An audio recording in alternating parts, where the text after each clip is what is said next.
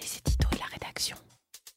2 milliards d'euros, c'est le montant total des amendes payées par les automobilistes en 2017. C'est ce que nous a appris aujourd'hui la Cour des comptes.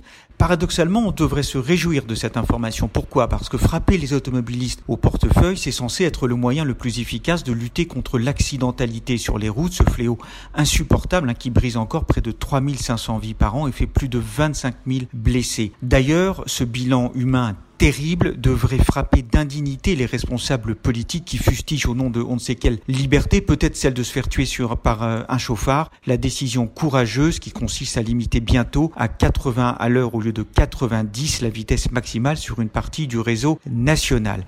Le lien entre la vitesse et les accidents sur les routes est bien établi. En revanche, celui entre l'inflation du produit des amendes de la circulation et l'amélioration de la sécurité routière, lui, il reste à prouver. On peut présumer que les 800 millions d'euros que l'État affecte chaque année à l'entretien et à la réparation de nos routes contribuent au moins à stabiliser le nombre de morts et de blessés, mais on n'en est pas sûr et la Cour des comptes relève d'ailleurs qu'il n'y a aucune évaluation sur ce sujet-là.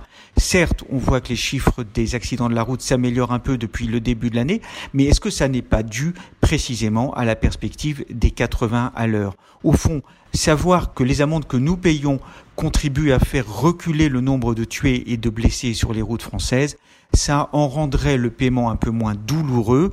Et c'est aussi pourquoi d'ailleurs il n'est plus acceptable que le quart des recettes de nos PV servent encore à désendetter l'État. Ça n'est pas du tout ce à quoi elles doivent servir. Retrouvez tous les podcasts des échos sur votre application de podcast préférée ou sur leséchos.fr.